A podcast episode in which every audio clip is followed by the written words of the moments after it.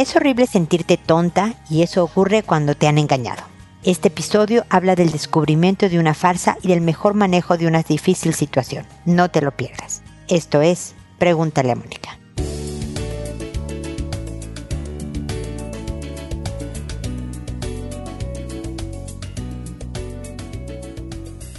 Bienvenidos amigos una vez más a Pregúntale a Mónica. Soy Mónica Bulnes de Lara, como siempre feliz de encontrarme con ustedes en este espacio que habla de los engaños, de lo terrible que es enterarse de que pues se aprovecharon de nuestra nobleza, como diría el Chapulín Colorado, ¿no? Que realmente te vieron la cara, como se dice en México, y nos queda una sensación de profunda tristeza, de frustración y de sentirnos tontas, ¿no? ¿Cómo es posible que no haya visto esto antes? ¿Cómo es posible que dije que sí cuando debí de decir que no? ¿Cómo es posible? ¿Cómo es posible? Y la verdad es que no es tu culpa muchas veces. Desde luego que puedes pecar de ingenua, ¿no? De haber creído cuando había 50.000 señales a tu alrededor que dejaban clara una situación de engaño. Pero solemos pensar lo mejor de una situación también. Cuando confiamos en el otro, realmente vemos su mejor lado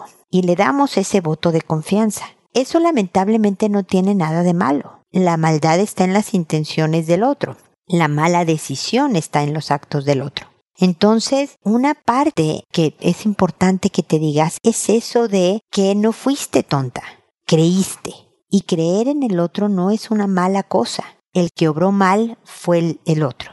No vas a poder evitar tener los sentimientos que tienes, definitivamente. Pero ojalá frenes en tu cabeza, no te permitas que se estacionen ahí pensamientos que te demeriten. Porque la acción demeritoria, el error, la maldad, la gravedad está en el otro, en el que hizo la farsa. ¿ok? Entonces, para evitar que esto vuelva a suceder, para evitar que te vuelvan a engañar, escucha a los que están a tu alrededor, comenta la situación con quien más confianza le tengas, ¿no? Oye, fíjate que veo esto y esto, ¿tú cómo la ves? Porque muchas veces los ojos de un tercero que no está emocionalmente involucrado ayuda a ver las cosas con mayor objetividad y pueden ser unas buenas señales de alerta.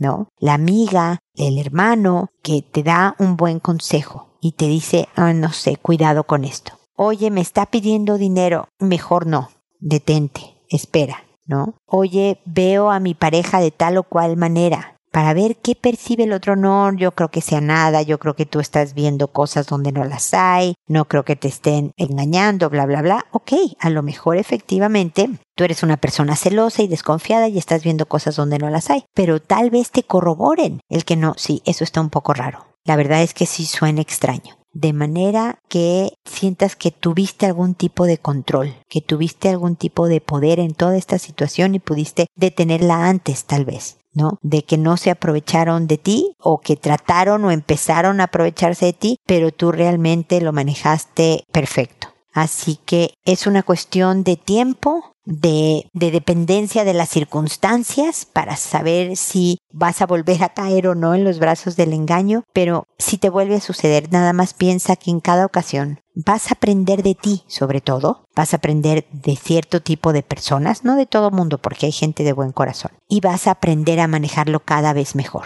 Así que lamento si has estado en una de estas situaciones, sabiduría y fuerza para evitar que te vuelva a suceder. Espero que sigamos en contacto. Si tienes alguna duda, comentario al respecto, ya sabes que puedes ir a mi página, al botón de envíame tu pregunta, que con gusto la responderé. Es la manera de enviarme sus consultas. Se los voy a agradecer muchísimo que lo hagan por ese medio. Y además que aprovechen en las redes sociales, que ahí estoy yo, en como pregúntale a Mónica, ahí me pueden encontrar en Instagram, en Facebook, en Twitter, etcétera, con más herramientas, con más videos, con más citas de personas y demás para tratar entre todos de adquirir más habilidades para construirnos una vida mejor. Así que ahí espero también que nos encontremos.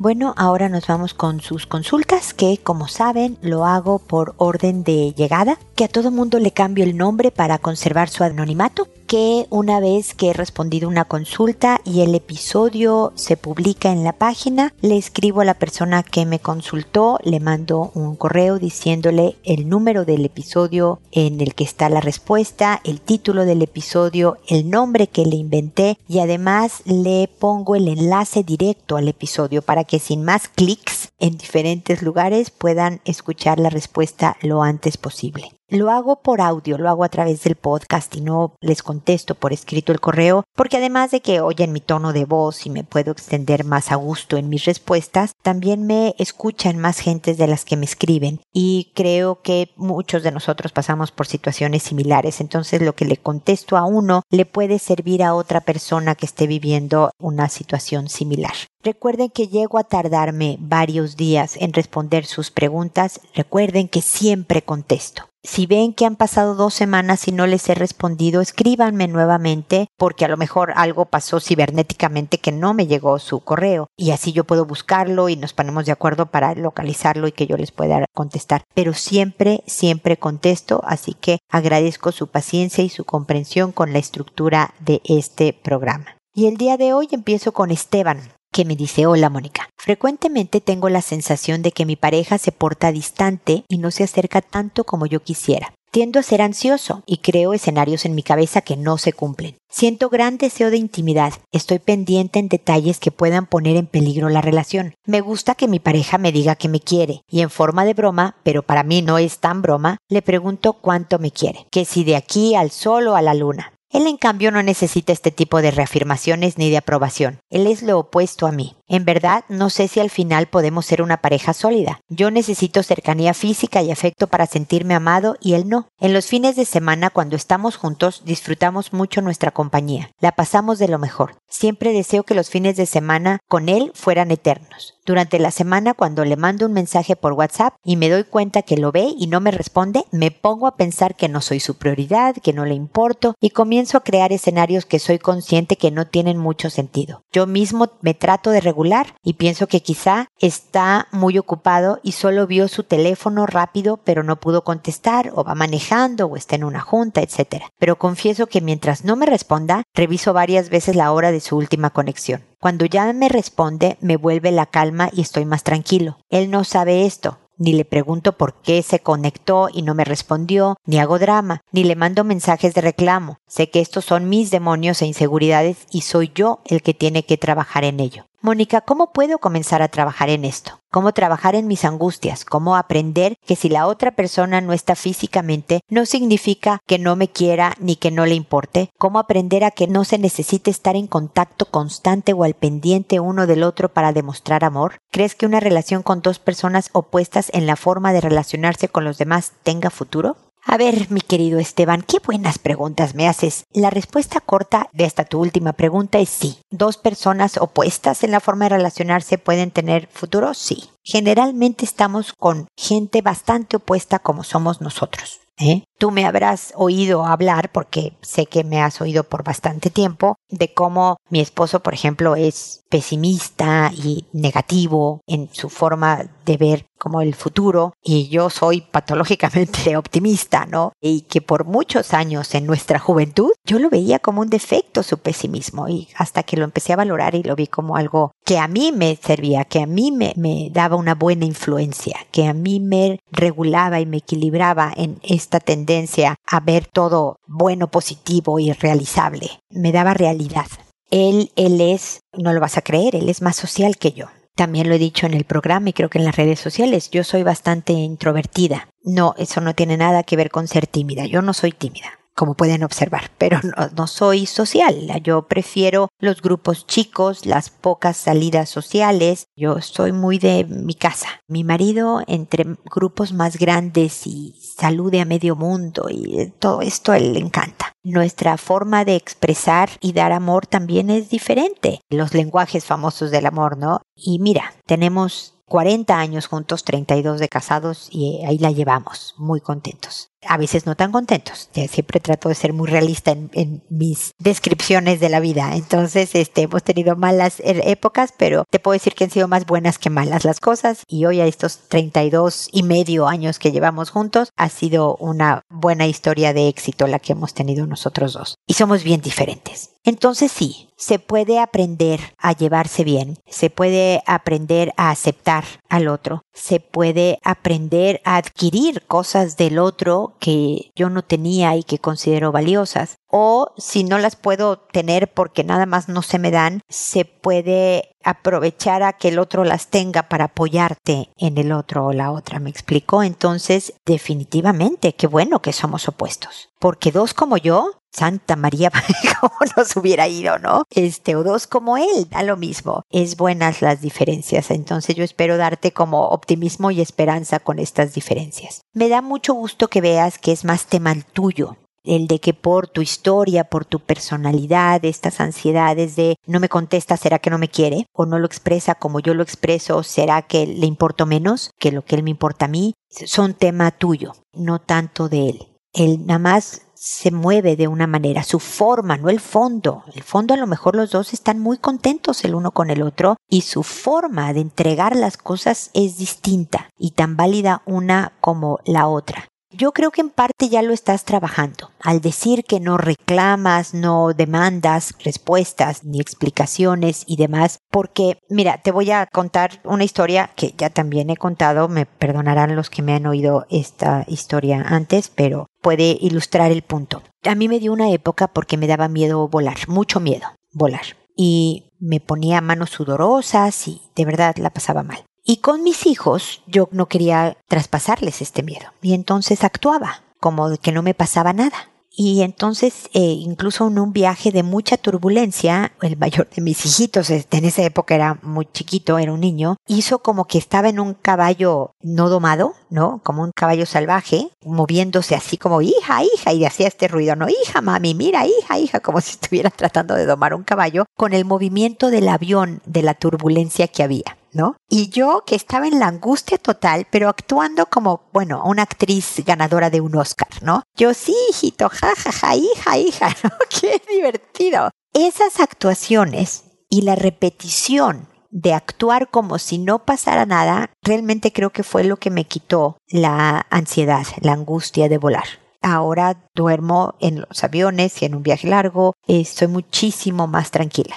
Así que es un poco lo que pasa a base de que tú sepas qué es tu rollo, que te ocupes de otra cosa, que ocupes tu cabeza. Tú me has oído decir que de ti depende el tiempo que un pensamiento está dentro de tu cabeza. No que si el pensamiento llegó a tu cabeza, eso no lo puedes controlar. Un pensamiento llega sin preguntarnos. Pero cuánto tiempo ese pensamiento está en tu cabeza sí está en tu control. Entonces, si ocupas tu cabeza con una canción, con una actividad, con lo que tú quieras, de otros pensamientos y no del por qué no me habla, ya no me quiere, qué está pasando, eh, por qué se, se conectó, todo esto va a ser un ámbito más familiar para ti, el de no está pasando nada. Va a domar este dinosaurio. Lo que sí te recomiendo es que dejes de revisar la hora de su última conexión. Esa parte también está en tu control. Al principio puede ser como dejar el cigarro, ¿no? Que por esta adicción química tú estés pensando en quiero fumar, quiero fumar y al principio quieras revisar muchas veces el teléfono para ver cuándo fue la hora de su última conexión. Aguántate, aguántate y haz otra cosa. Ocúpate, como te digo, de otra actividad.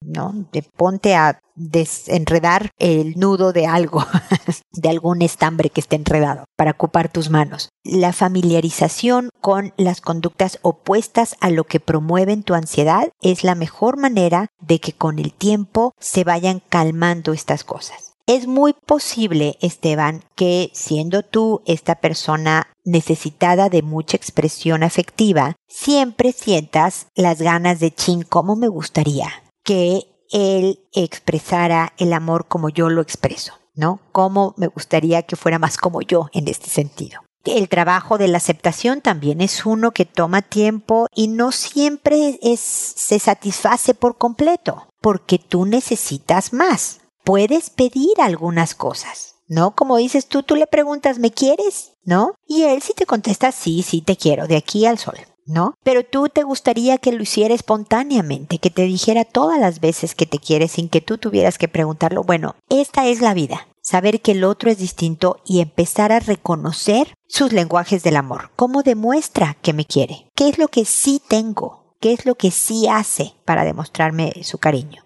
Y cada vez que yo le pido una demostración como yo la quiero, la hace y la hace con gusto, la hace con disgusto, ¿no? Esa es la manera de irlo trabajando poco a poco. No hay satisfacción completa porque no hay vida perfecta, no, no la hay, Esteban. Pero creo que puedes lograr tener una muy linda relación, muy llena de alegrías y satisfacciones si poco a poco van avanzando. El tiempo cuando haces más historia y vas conociéndote más y se van pegando las formas uno del otro, de verdad con los años, imagínate con todo lo que yo llevo con mi marido, se te pegan cosas del otro. Entonces a lo mejor se te le pegue a tu pareja cosas de ti, no por completo, pero algo de ti y a ti se te van a pegar cosas de él y a lo mejor esta calma de, expresar amor se te pegue o a él un poco más de expresividad en el amor, un gradito no se van a convertir el uno en el otro, pero también eso pasa con el tiempo. Así que ánimo y paciencia. Parte de tu ansiedad es esta impaciencia de querer ver resultados inmediatos, pero creo que le estás pasando bien y creo que aprendiendo a querer es como realmente se quiere mejor.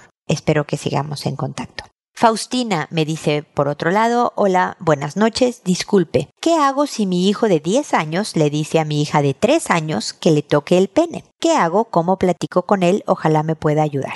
A ver, Faustina, es bien importante, yo sé que me hiciste esta pregunta hace varios días, como me oíste decir al principio del programa, me puedo tardar, lamento haberme tardado porque es bien importante tocar estos temas rápido con los hijos, ¿no? Ahora ya lo sabes, ahora papás que puedan estar más o menos en situaciones similares saben que no hay que tardarse en hablar con los hijos, pero por la estructura mismo del programa me es difícil responder rápido a las consultas de quien me escribe, pero yo espero de todas maneras decirte cosas que puedas seguir aplicando en la crianza de tus hijos, ¿no? Y es importante siempre guardar la mayor calma posible. Es algo muy serio, porque lo que tu hijo hizo al pedirle a tu hija de tres años que le toque sus genitales es una forma de abuso, abuso sexual. Desde luego que no la violó, ¿no? Pero es aprovecharse de una pequeñita que no entiende ni qué está pasando, no sabe todavía las reglas del juego, como para decir que no o sí o nada, ¿no? Se está aprovechando de más capacidad intelectual porque él tiene 10 y ella tiene 3, de más capacidad física porque él es más grandote que ella, de muchas cosas. Y eso lo marca como abuso. Y es importante que con esta voz tranquila que estoy teniendo yo, hables con tu hijo que le digas como le hables tú, ¿no? De mi amor o hijito o yo le digo a mis hijos viejito y así con las palabras de cariñosa expresión de amor de mamá, pero con la firmeza de que esto es un delito, hijo mío. Es un abuso y te haces un grave daño a ti mismo y un gravísimo daño a tu hermana.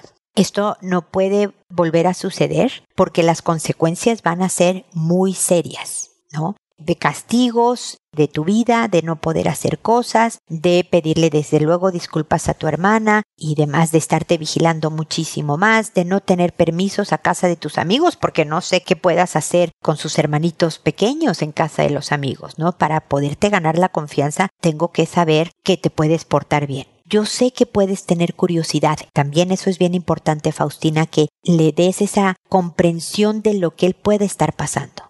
¿No? Puedas tener curiosidad de ver qué se siente que te toquen los genitales y demás, pero no es manera de hacerlo abusando de un menor, cometiendo un delito. No es manera pidiéndole a alguien de tu edad que lo haga tampoco, porque también se hacen mutuo daño. No solo se pueden lastimar físicamente, ¿no? Pero también sabiendo que no están haciendo algo correcto, se pueden lastimar su autoestima, la forma en que opinan de ustedes mismos, por ejemplo. ¿No? Y tú no quieres eso para ti, hijo. Porque ¿cómo sabes que no estás haciendo algo correcto? Pregúntale a tu hijo a ver qué te contesta. Y generalmente la mejor regla para saber que sabes que no estás haciendo algo bueno cuando no lo puedes venir a contar.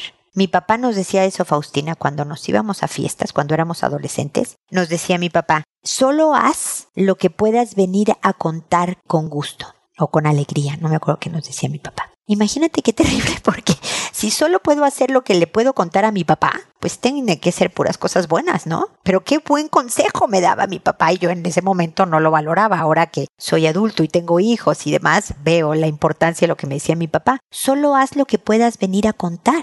Si lo cuentas, quiere decir que estás contenta, que estás orgulloso, que te gusta lo que haces. Lo puedes contar o es algo normal, no tiene importancia. Fíjate que vi un pajarito volar desde la banqueta hasta el cielo. Ah, ok no tiene importancia. O fíjate mamá que encontré un suéter tirado en la calle y se lo devolví a la viejita que vi que lo tiró. Ah, mira, veniste a contar algo que hiciste algo bueno. No cuentas lo que sabes que te va a dar vergüenza o que no es tan bueno o que es, malo. Entonces, esto no lo cuentas. Esto te descubrí, por ejemplo. O te descubrieron. Imagínate la vergüenza, imagínate qué mal. Entonces, entonces tú le hablas, Faustina, inmediatamente de qué sucede, pero con toda claridad, con toda tranquilidad, con todo cariño, pero con toda firmeza. Y estás supervisándolo. También es bien importante revisar dónde está viendo cosas. Si tiene celular, si tiene un tablet, un iPad, un algo que está viendo contenido no adecuado para él. Empezar a ver configuraciones, empezar a revisar con regularidad qué está viendo en dónde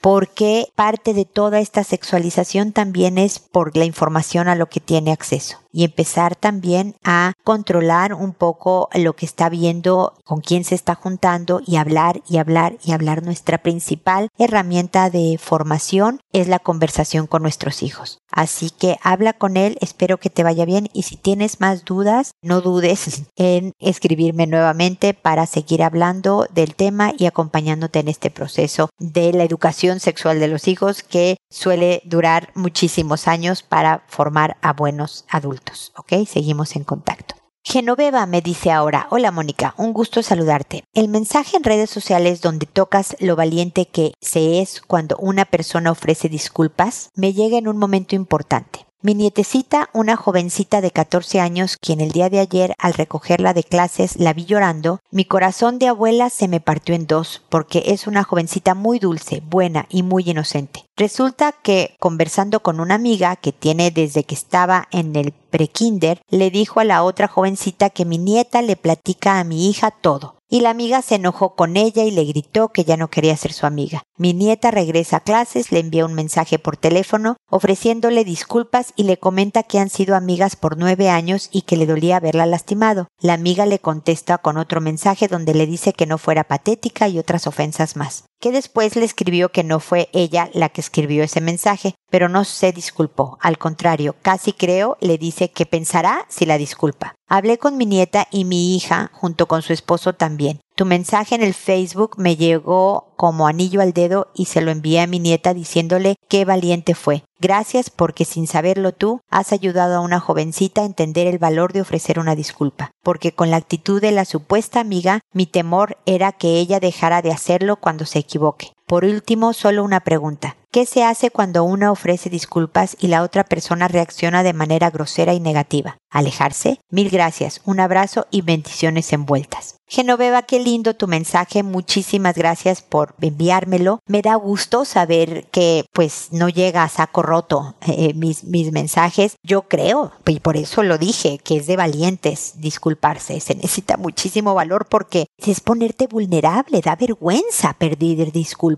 ¿no? Es aceptar que me equivoqué, es algo bien complicado y, y felicito a esta chiquilla de 14 años porque se portó como muchos adultos de muchísimos años más que ella no lo hacen, ¿no? Entonces, qué bueno que la felicitaste y qué bueno que le dijiste que lo que hizo ella reconocer en dónde se había equivocado, a lo mejor en faltar en la confianza de su amiga al contarle a su mamá, me parece lindísimo que la niñita de 14 le cuente a su mamá eh, las cosas, pues muchas veces estás buscando el buen consejo y la orientación de tu mamá para, para tener perspectiva y sabiduría. Lástima que se se descubrió todo y, además esta amiga lo tomó tan mal, ¿no? Y si ella contestó de esa manera pues grosera o metió a otra para que contestaran por ella, pues mira, son niñas de 14 años lamentablemente y la inmadurez está por todos lados, se nota y, hacen estos increíbles dramas por temas que, que después con los años aprendes a que no era para tanto, pero en fin, tu punto final me parece muy valioso. Bueno, tú, tú eres valiente, te disculpas, aceptas tu error.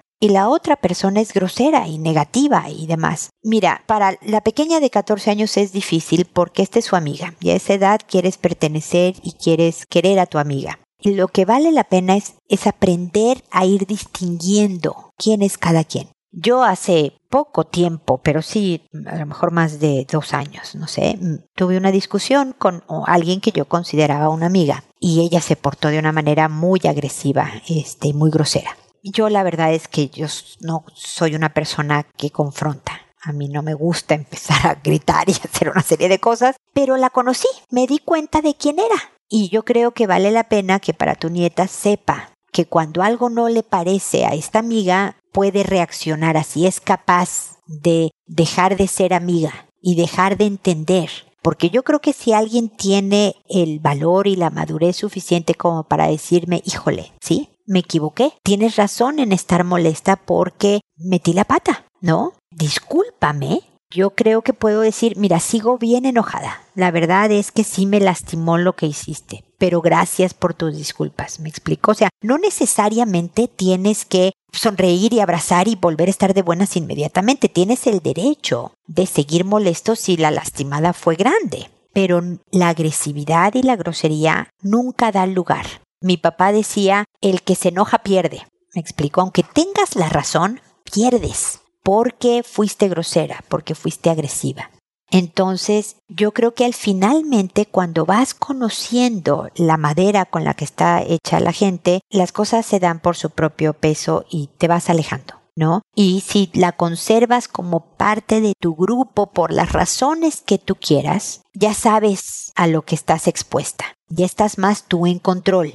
Ya puedes no sorprenderte y puedes estar más resguardada. Me explico, porque lo que es importante es que tú tomes las decisiones de, a ver, me voy a quedar en esta amistad por estas razones, pero ya sé que esta persona es capaz de esto. Así que no me vuelve a pasar por el mismo camino, ¿no? O si reacciona de esta manera, yo ya sabía que podía reaccionar de esta manera. Y yo estuve ahí para recibir esta forma de ser de esta persona. Entonces, ¿tú estás dispuesta a pagar ese precio o no? Entonces mejor sí me alejo. En mi caso, me alejé. La veo, la saludo, soy educada, pero yo ya no soy, digamos que es una cercana, ¿no? No es amiga, es una persona cercana a mí. Así quedó esa amistad o esa relación. Eso es, espero que te, te haya resuelto lo que me preguntas. Espero que si no fui clara, dímelo por favor, Genoveva, y mándale de mi parte mi felicitación y mi admiración a alguien que de 14 años lo resolvió de esa manera. Creo que se nota la influencia de su mamá y de su abuela. Definitivamente le va a ir bien a esta pequeñita en la vida. Se ve que tiene mucha inteligencia emocional. Lamento que la haya pasado tan mal porque se siente horrible que a los 14 años pelearte con una gran amiga, sobre todo porque tomó tan mal. Pues un error que tuviste no malintencionado. Le mando un abrazo grande y espero que sigamos en contacto. Y espero amigos que nos volvamos a encontrar en un episodio más de Pregúntale a Mónica. Y recuerda, siempre decide ser amable. Hasta pronto.